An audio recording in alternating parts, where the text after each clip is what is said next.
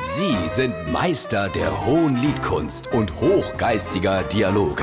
Sie sind Langhals und Dickhop. Jetzt auf SR3 Saarlandwelle.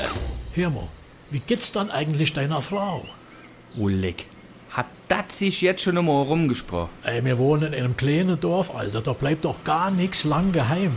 das stimmt. Das ging mich jetzt mal interessieren. Was haben sie dann verzählt? Ey, Ed hätte Fuß gebrochen und Ed ging im Krankenhaus leihen. Korrekt. Und jetzt sag mal, wie geht's ihm? Ah, Jo, ich mein, äh, Todd Klicker, das ist direkt am selben Tag operiert gern und muss jetzt aber vorweg vier bis sechs Wochen die volle Schonung praktizieren. Und wo leid's? Ah, In St. Wennel. Weißt du schon, wann's heimkommt? Naja, die haben spontan haben sie gemeint am Sonntag. Also aber im schlimmsten Fall. Am Montag? Nee, Am Dienstag? nee, Und jetzt sag nur nicht erst am Mittwoch. nee. Im schlimmsten Fall schon am Samstag.